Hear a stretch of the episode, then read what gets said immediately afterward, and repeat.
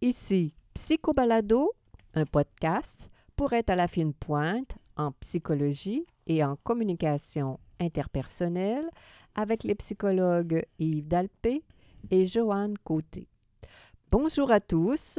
Aujourd'hui, en ce vendredi 15 mars 2019, notre sujet principal porte le titre suivant Les vibrantes borderlines. Les vibrantes borderlines. Oui, ah, avec un S, oui. Merci, cher ami. Mais d'abord, le docteur Yves Dalpé nous présente succinctement quelques nouvelles tirées de recherches récentes en psychologie. Bonjour, cher Yves. Bonjour, ma chère Joanne. Alors, souvenirs d'enfance et santé. Tiens, tiens, tiens, qu'est-ce Oui, qui va alors, nous sortir? C'est une recherche qui est tirée de Health Psychology, Joanne. Mhm. Et puis, euh, on rapporte euh, une étude euh, longitudinale qui a euh, inclus 22 000 euh, participants au total aux États-Unis. Puis, Mhm. Euh, l'intérêt, c'est qu'on s'est rendu compte que chez les participants à cette recherche-là, là, Mhm. Euh, ceux qui euh, euh, rapportaient avoir, ceux, ceux qui rapportaient le- leur, les- leurs souvenirs d'enfance comme étant de beaux souvenirs Mhm. avaient une meilleure santé actuellement dans leur vie. Santé physique. Physique et mentale, les mentale. deux aspects. Très Ça, intéressant. ça- ça va avec ce qu'on pense toujours, hein, que l'enfance a une, une influence incroyable sur euh, toute notre vie. Oui, la Et euh, ça va jusque-là, les recherches sont, cohé- sont cohérentes et on, d'une recherche à l'autre, on voit toujours que ça va dans le même sens, mais c'est quand même euh, intéressant de... de, de, de, le, de le relire de manière scientifique, évidemment. Alors, la deuxième nouvelle, gros chagrin, gros danger pour la santé. Hein, là, on est sur Oui. le thème de la santé. Ben oui. Alors ça, c'est une recherche que j'ai tirée de... euh, qui a été euh, publiée dans Psychoneuroendocrinologie. Mhm. On a euh, testé les- des échantillons sanguins de presque 100 personnes. Et puis, euh, il s'agissait de, de personnes de, de pers- euh, chez, les, chez les personnes qui venaient de perdre un, Un être un cher. cher.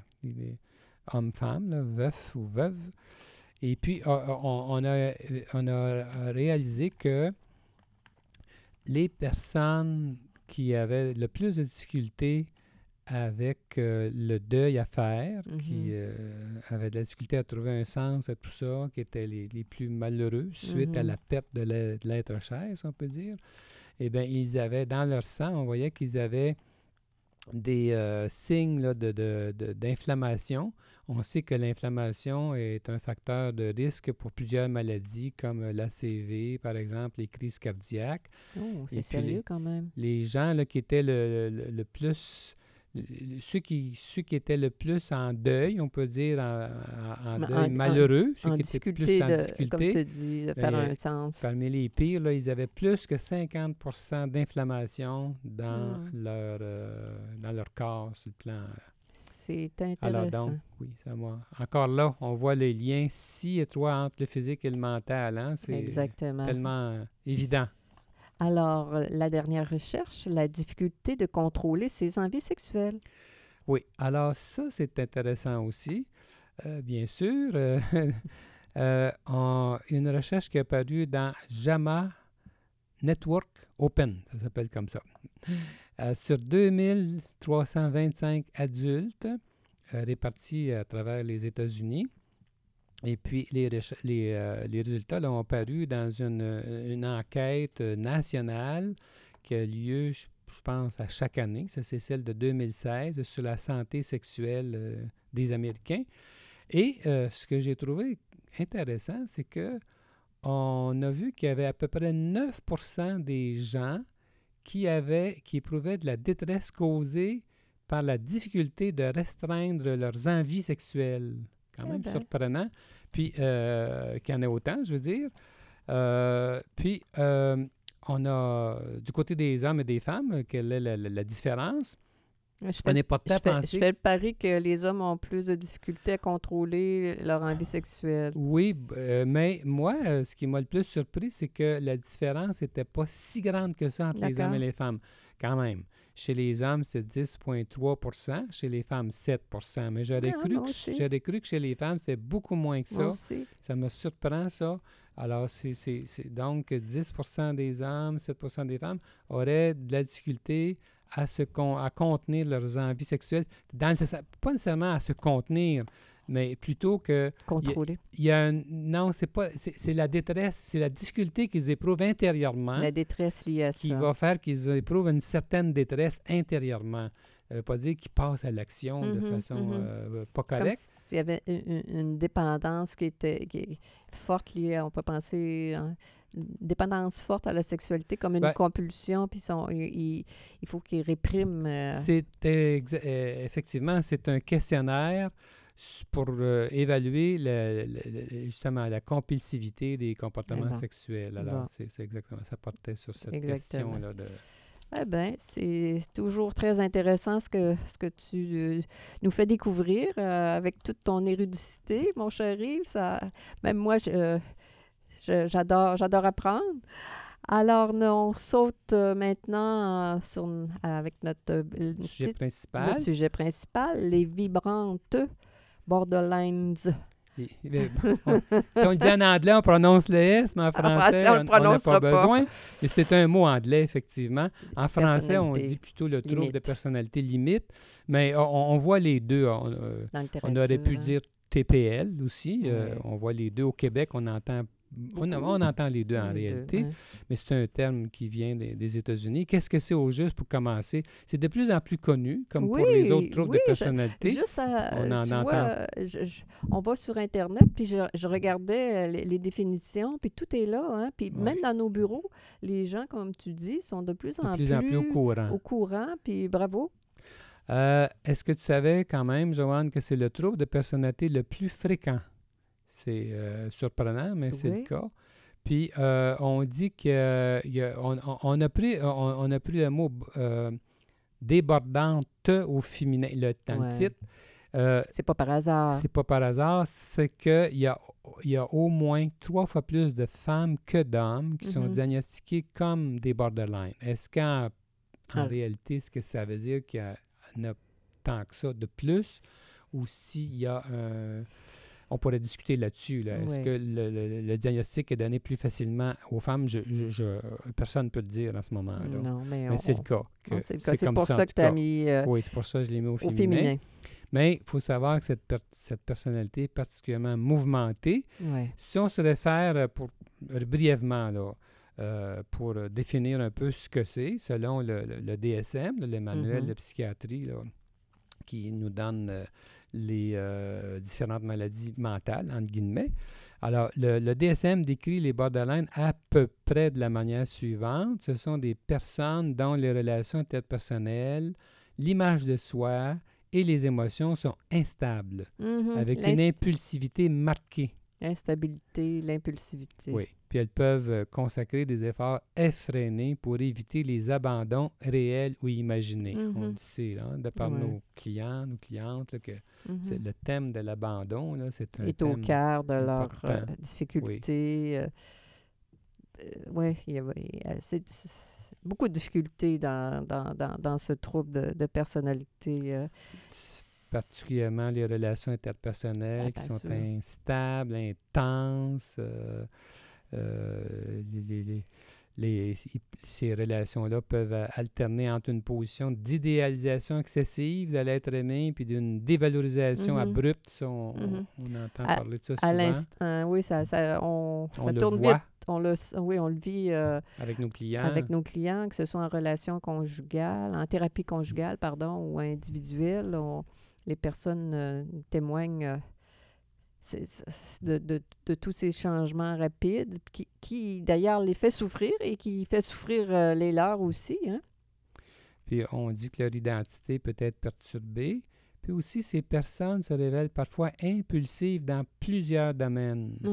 Hein, comme les dépenses, la sexualité, la Ah, ben il y a un lien peut-être avec ta, ton dernier sujet, la difficulté de contrôler ses pensé. enfants. Ben oui, j'ai vu, j'ai vu tout de suite.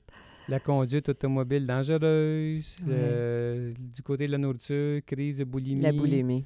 Euh, dans certains cas, ils peuvent même s'automutiler. Ouais. Leur, leur humeur peut devenir instable avec des épisodes de dépression, d'irritabilité ou d'anxiété qui peuvent durer quelquefois quelques heures, mais rarement plus que quelques jours. là. C'est c'est quand même pas un état Mm. de dépression. Là. Ça serait un autre diagnostic. J'imagine que tu sais que c'est le, le plus haut taux de suicide se retrouve chez les borderline. Oui, hein. C'est ça, c'est euh, dangereux, c'est ça, cette affaire-là. Là. Ce trouble de personnalité-là est sérieux. C'est- Oui, parce que quand, quand on est imprédictible, c'est difficile pour un amoureux ou pour les, les, les familles d'être d'être proche de quelqu'un comme ça parce qu'on ne sait jamais quand est-ce que le comportement va tourner, le vent va virer de bord et puis qu'on va être affublé de, comment dire, d'agressivité, de, colère euh, démesurée.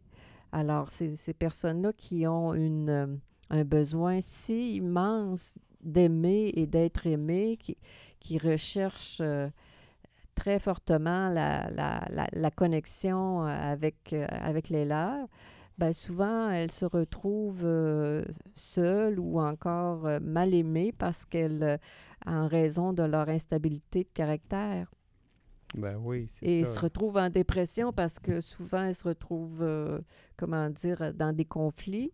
Et euh, bon, tout ça, si en plus il y a des dépendances à l'alcool, aux drogues, etc., ben là, euh, s'engagent euh, rapidement vers, une, vers par- un chemin qui n'est pas facile. Tu parlais de perso- tu parlais de colère. Oui. On dit que euh, euh, un tiers des gens qui souffrent du désordre de la colère, parce qu'il y a un désordre de la colère, là, des gens qui Mhm. sont colériques, un tiers des gens qui souffrent de ce désordre-là, de la colère, Mhm. seraient, euh, se retrouveraient chez les borderline, justement.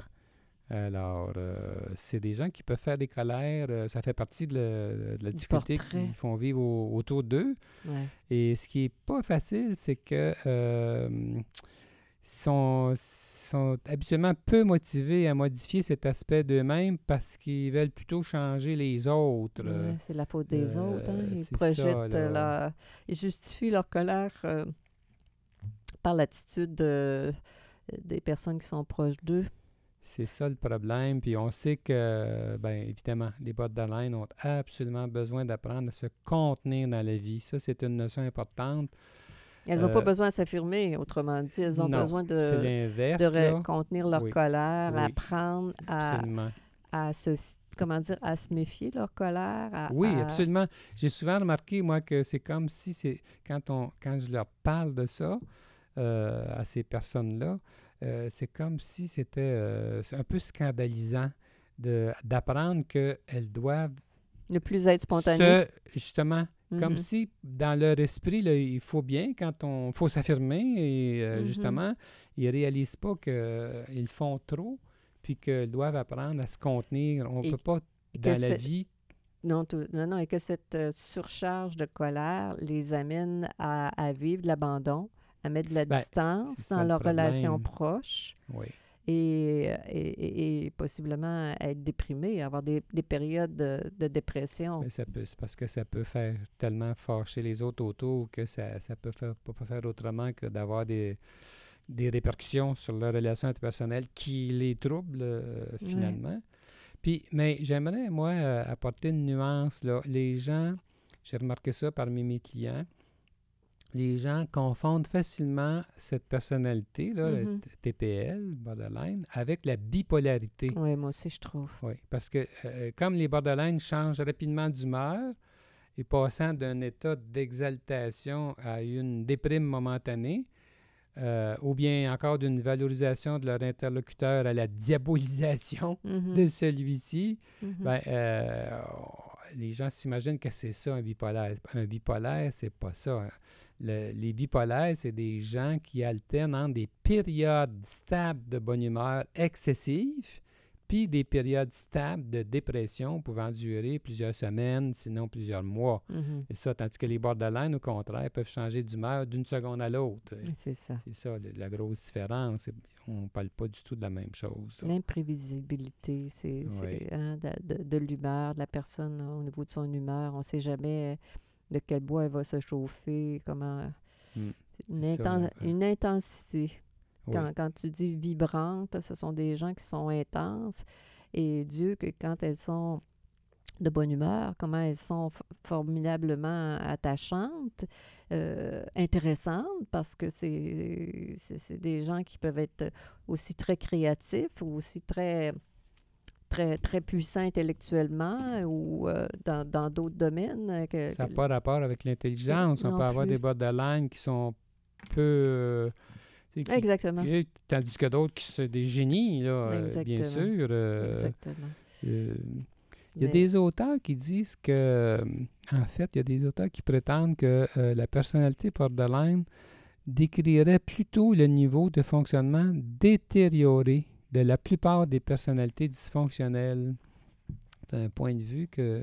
Qu'est-ce que tu. ben, euh, autrement la, dit, par- la plupart du temps, autrement dit, c'est ça, c'est comme si c'était une variante gravement détériorée des personnalités dépendantes, histrioniques, obsessionnelles compulsives et euh, négativistes, par exemple. OK. Alors, des, des gens comme comme, un, ça qui- un- un ramassis de tous ces traits-là, mais euh, qui fait en sorte.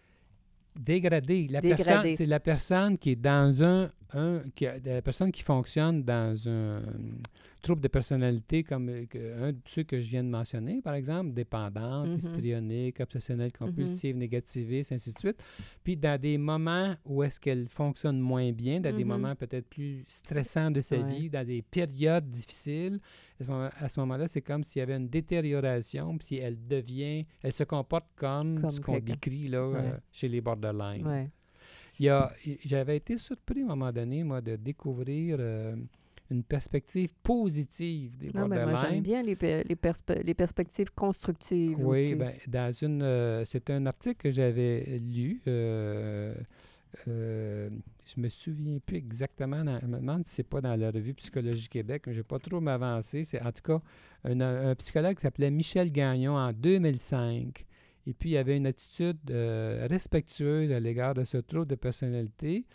Puis, il avançait même qu'avoir une personnalité borderline n'est pas une pathologie en soi. Mais ça, c'est faux parce que selon le diagnostic du DSM, c'est nécessairement un trouble de personnalité. Ouais. Mais disons qu'on peut le voir, ce qui peut, ce qui, sans- sûrement ce qu'il voulait dire, c'est que on peut voir ça d'un autre œil peut-être plus favorable, mettant en lumière les atouts positifs de ce style de personnalité en mentionnant par exemple les qualités de sensibilité, Ouais. d'intuition, de perspicacité, d'introspection, d'honnêteté. de- c'est des gens qui sont, qui- on, on- on en dit souvent qu'ils disent ce qu'ils pensent vraiment, sont Ouais. honnêtes, ils sont trop honnêtes parce que ça sort trop de rue, mais ils sont honnêtes quand même Ouais. authentiques, des gens qui sont facilement passionnés, euh, beaucoup de créativité, le sens artistique, une conscience sociale, le sens de la justice, de l'humour, beaucoup d'énergie, de la compassion, de la spontanéité, de la curiosité, de l'ouverture d'esprit, de la joie de vivre. Ça en fait beaucoup comme Ouais. qualité, ça. hein? On croirait que ces personnes-là sont extraordinaires. Puis il y a du vrai là-dedans. Et il y a du vrai. C'est C'est des- pas blanc, c'est pas noir. C'est des gens extraordinaires d'une main, mais de l'autre, elles souffrent. Et euh, on est bien placé pour, en, comment dire, être témoin de leur souffrance et de leur maladresse Oui. dans leurs relations interpersonnelles et comment, comment ils sont si inadéquats au, au niveau des... Bon, comme tu as parlé, de leur difficulté à contenir. On peut être spontané euh, dans- avec les nôtres, on peut être authentique, on peut être, euh, bon, toutes les qualités dont tu viens de parler, mais en étant, comment dire, en, en ayant le, la bonne idée de se contraindre dans, dans nos colères. Tout ça, Mais tout moi- ça serait moi- merveilleux si elles étaient en mesure Oui, de, de se contenir plus, Ouais. d'arrondir le- disons, la réaction émotionnelle trop grande. Mais moi, j'avoue que quand j'ai des, des clientes qui sont, qui sont, euh, qui sont euh, borderline ou TPL, à un niveau acceptable. Mettons, c'est- ça, la, la clientèle qu'on a, c'est jamais outrancier. Là. Mhm. Mais j'avoue que j'aime ça. Moi, on sent une vibration que d'autres personnes n'ont pas. Puis j'avoue que ça me déplaît pas, au contraire. Il y a une couleur, il y a une La vibration. vibration de ces personnes-là est attirante, est ouais. agréable. Ouais. Mais euh, quand, quand ça tourne, par exemple, c'est moins agréable. là. Oui, oui, ben, c'est ça le danger. Là. Quand- C'est quand quand, la personne se la- fâche, ça peut déborder tellement que c'est destructeur. Ça détruit. C'est ça qui est, ça qui est Quand on dit que c'est le plus haut taux de suicide, c'est la preuve que que ça détruit. Et, et je veux dire, pas- euh, quand oui. c'est un de nos parents qui est borderline, c'est pas, c'est pas, c'est- pas idéal Oui. non plus. hein. Ce qu'il faut savoir pour euh, aider le- les borderline, là, bien, c'est TPL, ça prend une longue psychothérapie. On n'en viendra pas à bout avec quelques entrevues. Là, ça serait naïf euh, Mhm. énormément. Puis d'habitude, il faut être plus actif comme psychologue, plus directif. Ouais. Et en fait, même selon plusieurs auteurs, l'idéal, c'est de- d'allier des entrevues individuelles avec la thérapie de groupe, Ouais, je crois du ça. couple aussi, ça Ouais. aide beaucoup. Euh, ces personnes-là ont vraiment besoin. de- que les, les personnes qui sont moindrement des vrais borderline en, en détresse, là, Ouais.